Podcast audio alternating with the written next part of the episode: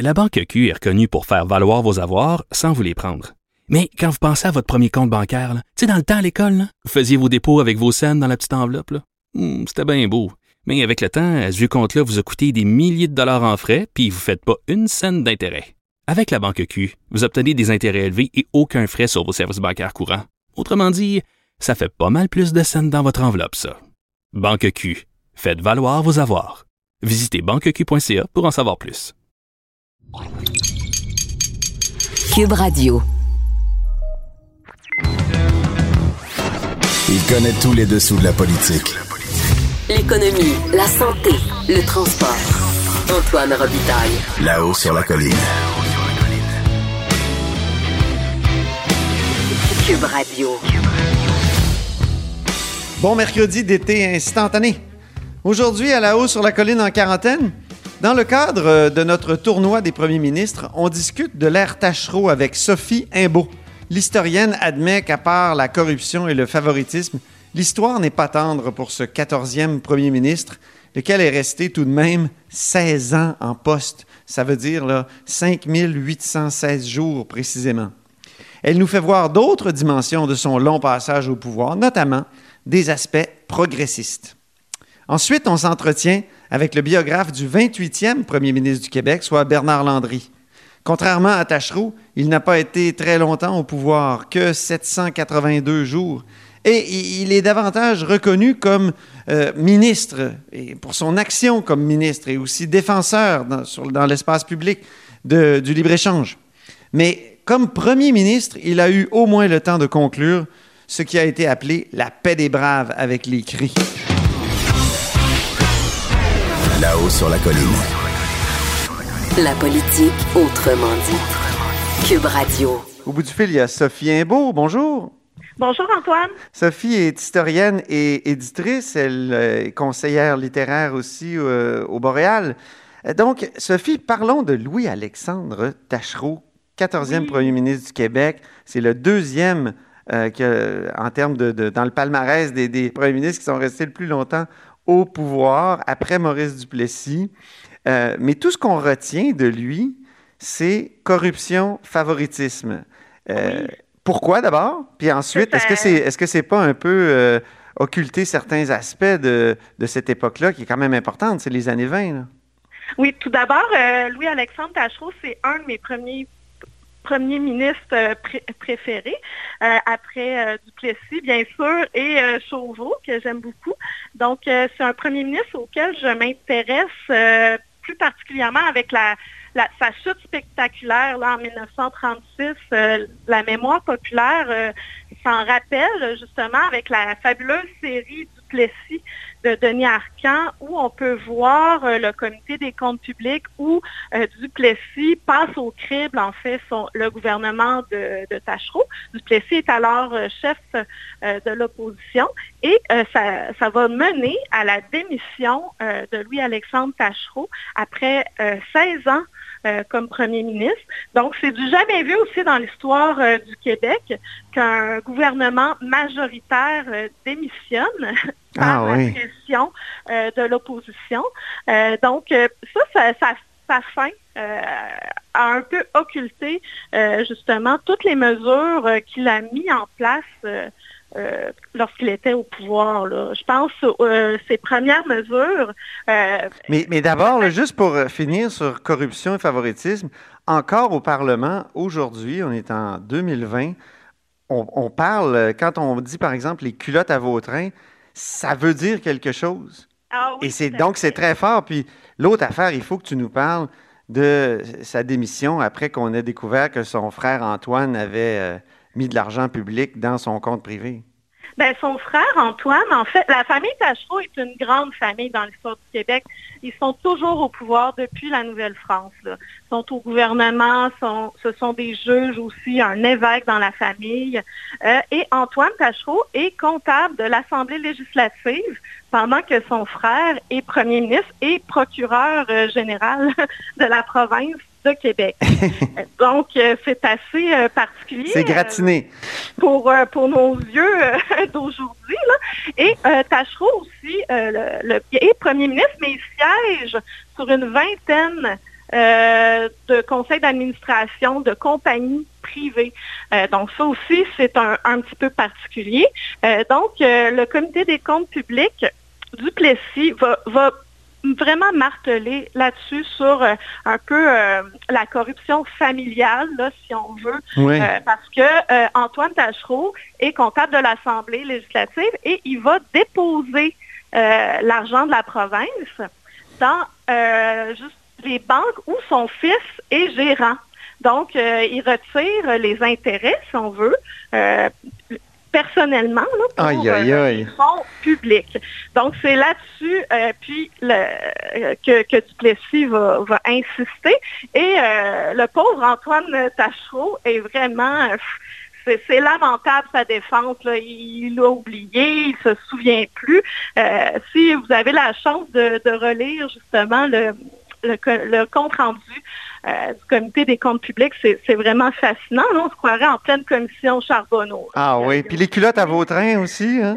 Les culottes à Vautrin, on, on peut voir ça justement dans le dans la série Duplessis. Ça commence comme ça. Euh, euh, Vautrin est ministre de la colonisation et il a payé euh, des vêtements euh, de pêche et des, ces fameuses breeches, là, des, des pantalons de, de bûcheron, avec les fonds euh, de la province. Donc, euh, ça, c'est ça aussi, ça fait image là, Oui, pour la ça. population. Une population qui se débat euh, avec un taux de chômage alarmant. C'est la misère. Le taux de chômage en 36 est de 26% au Canada, imaginez. Ah oui, c'est la Grande Dépression. là. C'est la Grande Dépression à la, à de la, chute de la bourse en 1929. Les années 30, euh, ce sont des années de, c'est justement, de Grande Dépression. Euh, et euh, Tachereau doit se débattre avec ça. Il doit, il doit mettre en place des mesures exceptionnelles pour une situation que le Québec n'a jamais connue. Quelque chose que je trouve intéressant euh, du gouvernement Tachereau, euh, on l'oublie souvent, mais quand on va à la SAQ, la Société des alcools, euh, ben, ça a été mis en place euh, par euh, Tachereau, la commission des liqueurs en 1920. Je pense que ça fait 100 ans d'ailleurs cette année. Ah oui. Oui. euh, Je sais pas s'il va y avoir un livre. euh, ah, de- j'imagine. J'y avais pensé. Mais le temps m'a manqué. Le temps m'a manqué. Euh, parce que c'est fabuleux. Là aussi, il y, a une- il y a un comité des comptes publics euh, en 1924 qui va s'attarder euh, justement à la fameuse commission liqueurs, mais l'opposition n'est pas assez forte pour faire tomber le, le gouvernement comme ça va être le cas en 1936. Et puis, une deuxième loi sur laquelle j'aimerais beaucoup insister, Oui. euh, c'est la loi d'assistance publique euh, 1921. Euh, là, le gouvernement va s'ingérer, si on veut, dans un domaine de compétences euh, réservé à l'Église. Euh, donc, euh, s'occuper des pauvres et des démunis. Oui. En fait, euh, cette loi-là est super intéressante parce que c'est un contexte aussi de, de grande maladie. C'est la tuberculose là, qui est endémique. Oui, Ça oui. coûte cher euh, de se faire hospitaliser et d'avoir des soins. Donc, euh, cette loi-là, c'est un partage, si on veut, des coûts euh, d'hospitalisation entre les institutions, les municipalités et le gouvernement du Québec. Ça, Mhm. ça va soulever un tollé auprès de certains évêques, là, dont, dont, l'évêque de Chicoutimi et de Trois-Rivières, et même Henri Bourassa euh, du Devoir euh, s'insurge contre, euh, contre cette, euh, cette entrée, si on veut, dans un une sphère euh, de compétences euh, qui n'est pas étatique. là. Ah bon? oui, donc ça, euh, j'aime le rappeler au public. Donc, il y a un petit côté progressiste à l'ère Tachereau qu'on Oui. ne soupçonne pas du haut de nos 2020 euh, amnésiques. Non, c'est ça. On a oublié euh, son, son gouvernement. Euh, D'ailleurs, euh, si on va à Sainte-Marie-de-Beauce, hein, euh, moi qui s'intéresse au patrimoine euh, immobilier et bâti, ben, le, le manoir de l'oncle de Louis-Alexandre Tachereau ben, est à l'abandon, Ah oui. littéralement. Euh, Ben, à un c'est- une catastrophe pat- patrimoniale actuellement. On est en train de démolir chaque maison qui date, qui, qui est, bon, je sais que c'est pour des raisons de territoire inondé, là, mais Oui. quand même, c'est, Mais quand même. c'est horrible. Le manoir est classé d'ailleurs par le ministère euh, de la Culture et des communications. C'est un manoir qui date du début du 19e siècle. donc, les Tachereaux allaient passer souvent l'été là. Louis-Alexandre est allé. Et puis aujourd'hui, ben, c'est à l'abandon. Je trouve que c'est un petit peu un signe, si on veut, de, cette amnésie populaire là. Donc, il, a, il a beaucoup travaillé aussi contre l'exode des Québécois aux États-Unis. Euh, qui, a, bien été euh, décrite au cinéma par, euh, par le cinéaste Fournier dans Les Tisserands du pouvoir. Oui, que j'ai écouté d'ailleurs récemment. je suis là-dedans. Je suis dans mes classiques du répertoire éléphant qu'on peut oui. trouver. Donc, je, l'ai regardé. cette question-là a été bien étudiée par l'historien Yves Roby, qui vient de décéder d'ailleurs. Monsieur Roby, on a beaucoup échangé. Puis à un certain moment, là, au début du 20e siècle, il y a autant de, de Canadiens français nés sur le territoire du Québec qui sont aux États-Unis, en Nouvelle-Angleterre, qu'au Québec. C'est 50-50% parce que, euh, justement, il n'y a pas de travail. Donc, euh, les jeunes euh, s'en vont dans les manufactures aux États-Unis. donc, là, c'est un autre signe aussi de, de cette crise économique qui s'en vient là, dans, dans les décennies suivantes et que les deux guerres aussi vont, euh, vont accentuer. Là, après, après les guerres, euh, il faut euh, que l'économie revienne en force. On dit qu'il y a un embryon d'Hydro-Québec aussi chez, dans l'ère Tachereau. il y a une commission qui est créée pour étudier les ressources hydrauliques. Oui, tout à fait. Ça, c'est un début aussi, parce que ce sont souvent des, ils appellent ça des pouvoirs d'eau. Les barrages sont propriété de compagnies privées. Euh, donc, ça échappe euh, à l'État. Euh, si on veut. donc, pour contrôler nos, fabuleuses ressources hydrauliques dont le, Québec hein, est, un... est bien doté. le Québec est très bien doté. donc, c'est une autre mesure, oui, qui va précéder, en fait, la création d'Hydro-Québec avec les mesures qu'on connaît euh, du, gouvernement Le Sage avec René Lévesque et tout ça. Donc, euh, c'est pas né euh, de, nulle part non plus ces, grandes mesures-là. Depuis, que je, depuis que je fais le tournoi des premiers ministres, il y a une théorie qui est née dans mon esprit, Sophie, puis j'aimerais te, la, te la soumettre comme, mm-hmm. comme historienne. c'est qu'on a oublié Gouin et Tachereau à cause du long règne de Maurice Duplessis, qui évidemment a bien pris soin euh, qu'on n'étudie pas trop ses prédécesseurs. Oui, tout à fait. Euh, ben, Duplessis, c'est le plus long règne hein, comme premier ministre euh, au Québec. Et comme il a, il a poussé Tachereau littéralement au départ, ben, pendant toutes ces années au pouvoir, il va prendre soin justement de dire que ça, les mauvaises mesures la pauvreté, ben, c'était la faute euh, du gouvernement euh, Gouin-Tachereau, euh, des libéraux. Hein. Le, Parti libéral était au pouvoir depuis 1897. Ah oui, c'est ça, 40 ans de règne. Oui, 40 ans de règne qu'on a éclipsé. On dit règne parce que c'est monarchique d'une certaine façon. Ben, 40 ans, je pense que c'est presque du jamais vu. Ça aussi, là, en continu, là. Oui. Euh, donc, euh, voilà. Mais ça, fait penser un peu à l'amnésie qu'on a pour ce qui est des, de, l'ensemble de l'histoire du Québec avant la Révolution tranquille, ce qu'on a appelé, ce qu'on a tous mis dans, le grand sac de la grande noirceur. Hein? Alors, il y a, peut-être une double, il y a peut-être une double raison. J'affine ma thèse, euh, Sophie. Il y a peut-être la raison du Plessis, premièrement, puis deuxièmement, la raison Révolution tranquille qui fait que euh, grande noirceur, c'est pas intéressant. On, il, ne s'est rien passé d'autre que des, que des bondieuseries.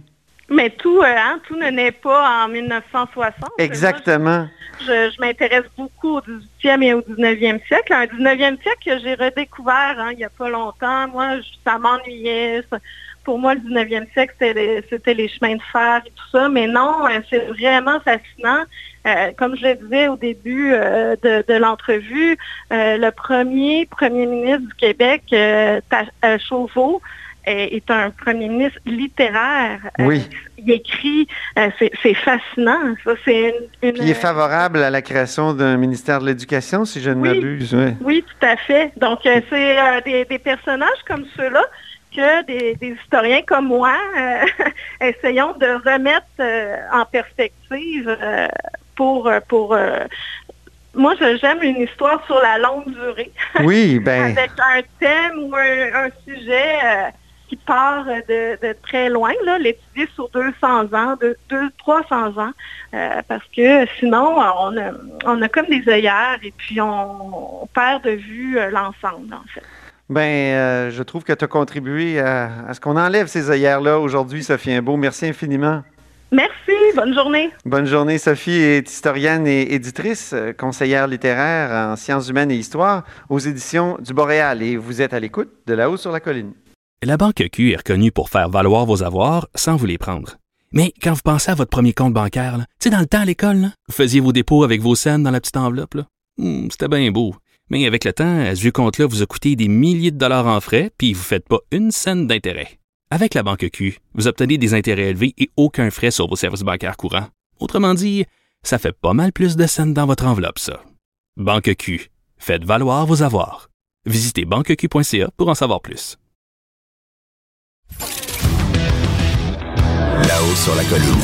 Une entrée privilégiée dans le Parlement. Cube Radio. Au bout du fil, il y a Jean-Yves Dutel. Bonjour. Bonjour.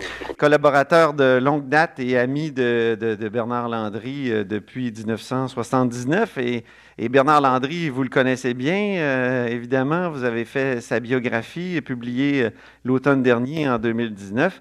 Donc, euh, racontez-nous votre rencontre avec euh, Bernard Landry. Ma rencontre avec Bernard Landry ne s'est pas faite euh, sur le territoire du Québec. Elle s'est faite à Strasbourg, qui est ma, ville d'origine, ma ville natale.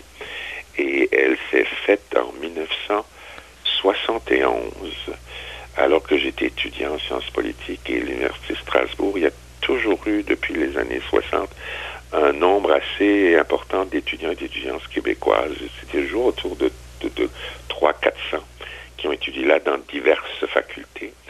Et il faut dire que je me tenais déjà pas mal avec les Québécois et Québécoises parce que, euh, bon, on- ils étaient plus faciles d'accès, puis moi j'étais très, un milieu très réservé, puis pas très expansif à l'époque. Donc euh, je suis là, et les Québécois me disent, il va y avoir la semaine prochaine le lancement de l'association Alsace-Québec dans le cadre des associations France-Québec. Et il y a un orateur hors pair qui s'en vient. Il est vice-président du Parti québécois, puis il s'appelle Bernard Landry. Donc je vais à cette soirée où il y avait une centaine de personnes.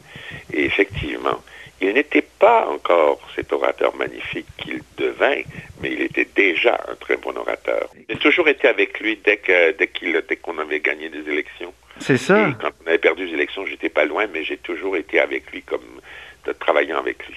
Comme premier ministre, euh, si on avait à choisir parmi ses réalisations, la, la plus importante, euh, La plus importante, c'est sans doute la paix des braves, non? la paix des braves. Ah La paix oui. des braves, c'est la plus importante. Donc signé avec les cris en 2002. C'est, devenu. Vous savez que cette- ce, ce document-là sert de référence aux, aux Nations Unies et qui, qui recommande à tous les pays qui ont des, des, autres- des diverses, euh, nations autochtones de, prendre en modèle. Oui. Euh, parce que c'est un document égalitaire et en même temps c'est un document, faut jamais oublier qu'en signant ce document-là, les cris acceptaient, quel que soit l'avenir du Québec, de rester dans le Québec. Oui, OK. Ils ont fait le choix du Québec. Mhm. euh, quoi qu'il arrive. Et donc, il y a, il y a tout l'élément socio-économique qui, qui est important là-dedans, mais il y a l'élément politique qui est extrêmement important. Quand on se rappelle des années auparavant, auparavant quand Mathieu Coulcon était chef, qu'il criait à la séparation des cris de- de- du, du Québec si le Québec devenait souverain. Ben oui. Si le, Qué- Et- si le Canada est divisible, le Québec l'est aussi, euh, Oui. disait-il. oui. Malheureusement, c'est, euh, et le chef, grand chef, Ted Moses, me l'a, et, et me l'a encore répété, quand ça avait été signé, euh, avec Bernard, on avait mis, il y a, il y a- il y a un- un- une personne qu'il ne faut pas oublier là-dedans, David Payne, qui était député du Parti québécois, a énormément travaillé là-dessus, OK? Euh, pendant des années, même avant la paix des Braves. Il a toujours maintenu les liens avec les nations autochtones. Il avait dès 1983 fait un rapport sur la basse-côte nord, etc. Donc David a été un- un- une cheville ouvrière là-dedans. Et, euh, et on allait l'avant, une fois que c'était signé, les CRI étaient d'accord pour faire la promotion de ce genre d'accord-là auprès des autres nations. Et on avait établi un plan, malheureusement l'élection de 2003 y a mis fin, puis Charest et les libéraux ne l'ont jamais, n'ont jamais repris. Parce que Bernard Landry n'a pas été longtemps comme premier ministre. Deux ans, un mois, 21 jours. euh, par rapport à, à son opposant dans le, dans le duel, dans notre tournoi aujourd'hui, qui est Louis-Alexandre Tachereau, qui Ah, était là 16 ans. C'est, euh, c'est la disproportion est impressionnante, là. Et j'ai l'impression de ce que je connais de Tachereau que ses réalisations, je ne suis pas sûr qu'elles équ- équivalent celles de Bernard Landry. Ah oui, comme premier ministre? vous- Oui. Euh, euh, pourquoi? Ben, ce que je sais dans mon histoire de Tachereau, c'est ben, c'est quand même toute la période du patronage, là, hein, Ouais. euh, qui, qui, qui a ancré pour moi, et c'est mon opinion, qui a définitivement ancré le Parti libéral dans, dans, dans tout ça pour des décennies, et puis euh, je me demande si c'est terminé. Euh, peut-être peut, peut-être là, mais que ça n'était pas terminé ni sous Ah, il Charest. faut pas oublier quand même qu'il y a eu la période de La Palme où le Parti Oui. libéral était assez propre. Oui. Le Sage aussi. Le- le- le- C'était redevenu avec Jean Lesage, oui. Ça, Ouais. c'est- ça, oui, Mais La Palme vrai. avant. Oui. Mais pour, pour Bernard Landry, la- la- je me souviens qu'il disait souvent mon ennemi personnel. J'ai fait du chômage mon ennemi personnel. Voilà. Et la deuxième réalisation, quand même, Ouais. c'est qu'il a ramené euh, euh, le chômage à, à- à 8, quand il a quitté le pouvoir, le chômage était à 8,6%. On se rappelle que euh, on partait de 12-13% hein, dans les années ça. 98-99. Et il a réussi à ramener à 8,6%. C'est une vraie obsession. C'est une vraie obsession. Il se promenait dans le Québec pour annoncer deux emplois, parfois, et parfois 50 et parfois 100. Puis on, lui disait, mais, mais M. Landry, pourquoi y aller pour, pourquoi aller à cette île pour deux emplois? Il dit, j'irai même pour un. Ah oui. La Alors, Gaspésie aussi, les, les éoliennes oui, en Gaspésie, on peut dire que c'est un de. un- une- Des sons. Et on lui reproche Gaspésia, on ne devrait pas euh, demander aux gens de, de- de- du coin, on ne devrait jamais reprocher Gaspésia. ça a quand même été un dérapage important, la Gaspésia, non? Et ben, si on lit mon livre, ce n'est pas, ce n'est pas un dérapage. Quand le Parti québécois a perdu le pouvoir en 2003 et la SGF, il n'y avait pas une scène de dépassement dans le projet de Gaspésia. Ça s'est morpionné, si je puis dire, dans les 11 mois qui ont suivi, parce que plus personne n'a tenu les, cordons de la bourse. Mhm. Plus personne n'a tourné les cord- cordons de la bourse. Euh, Le rapport du, du- de l'ancien juge euh, Le Sage était quand même euh, ouais, mais moi, je, accablant, non? je conteste pas mal ce rapport-là, hein, comme, comme, comme Claude Blanchette le conteste, comme Bernard le contestait. Je veux dire, euh, mais évidemment, ça dépend de l'idé- l'idéologie dans laquelle on se place.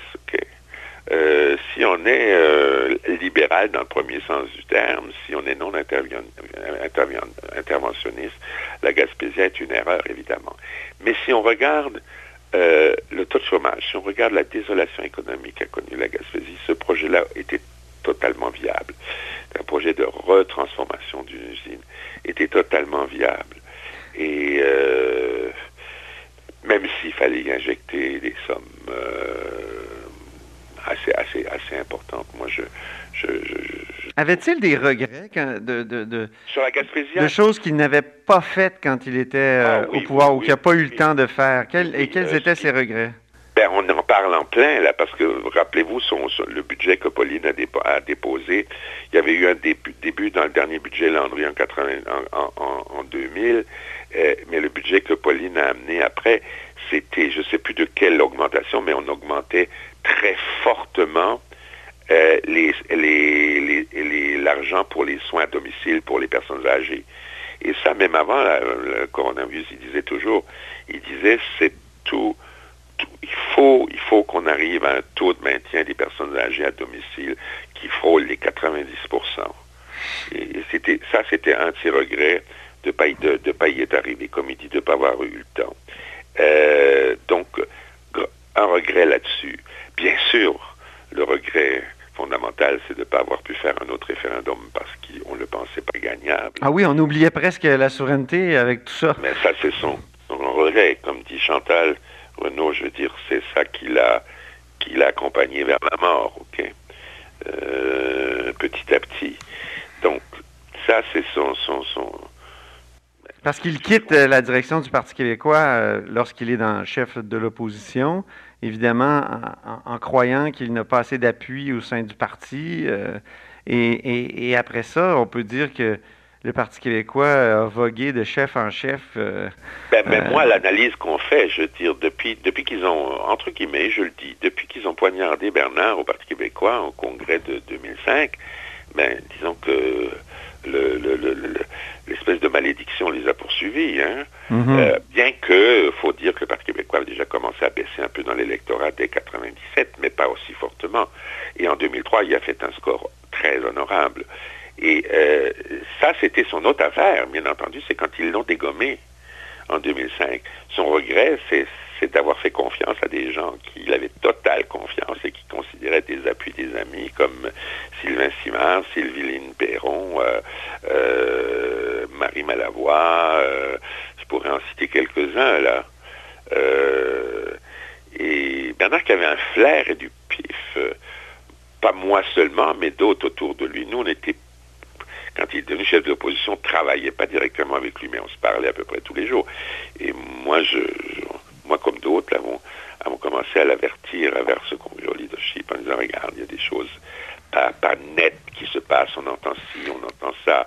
Euh, Macacoto, qui à l'époque était député au fédéral, mais qui était responsable pour le vote Bernard Landry pour toute l'Est de Montréal, l'a confirmé, je pense que je cite dans le livre, qu'il se référait à Sylvain Simard, l'organisateur en chef, et Macacoto lui disait, les, la campagne qui s'est faite contre lui, c'était pas, ne votez pas pour lui, c'était faut pas qu'il soit fort. Mhm. OK? faut pas qu'il soit trop fort.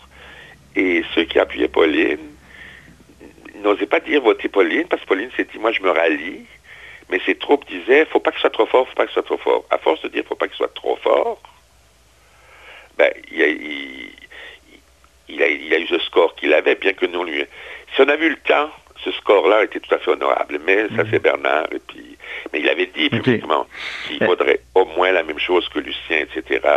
Et, et il y avait ceux qui voulaient l'arrivée d'André Boisclair, euh, Sylvain Simard, etc., sous le principe de la jeunesse du renouvellement. hein. On a vu ce que ça a donné. Ouais. Écoutez, je- je- j'ai une dernière question. Euh, Jean-Claude Labrec, comment vous interprétez la, comment dire, l'espèce de, de- de vague d'amour qui a suivi la, la diffusion de à, À hauteur d'homme, qui était un documentaire sur les- la campagne électorale de 2003? Moi, mon, mon, mon, mon analyse, c'est que s'il avait gagné la campagne électorale, ce film n'aurait pas, oh, lui aurait fait du mal. Ah oui? Alors que, alors que ça a rehaussé sa personnalité parce qu'il avait perdu. Écoutez, au Québec, hein, il y a- je ne suis pas le seul à le dire. Les gens disent Ah, mon Dieu. On aime les martyrs. Oui, oui, oui, voilà. Voilà. Et il y a un fond là-dessus. Il y a un fond là-dessus. C'est, c'est comme euh, battre le référendum en 80 puis élire le Parti québécois à 51% euh, un an après. OK? Mhm. Euh, c'est exactement ça. Euh, donc, il y a un côté martyr. Et il y a là-dedans une... euh, les circonstances font en sorte qu'il y a là-dedans comme une... comme vous êtes journaliste, je vais peser mes mots, une attaque qui, qui peut être pernicieuse et vicieuse si on n'y fait pas garde, parce que moi, je ne suis pas de ceux qui veulent clouer au pilori les médias. J'espère. Qui démontre, qui, dé- qui démontre- non, mais qui démontre quand même dans le film La Brèque, par des moments, il démontre que parfois les journalistes peuvent être comme une vraie meute hein, Mhm. euh, de loups autour de quelqu'un. Euh, Mais au service du droit du public à l'information. Et Oui, oui. c'est ce droit que nous avons aussi honoré euh, en, en se parlant, Jean-Yves Dutel. Je vous remercie infiniment pour cet entretien. Merci à vous. Eh, me- Je rappelle que vous êtes euh, biographe de Bernard Landry, euh, mais surtout euh, collaborateur de, don- de longue date de M. Landry et, et- et ami personnel. Ok, merci. Merci. Cette émission est maintenant disponible en podcast. Rendez-vous dans la section balado de l'application ou du site pour une écoute sur mesure en tout temps. Cube Radio, autrement dit. Et maintenant, autrement écouté.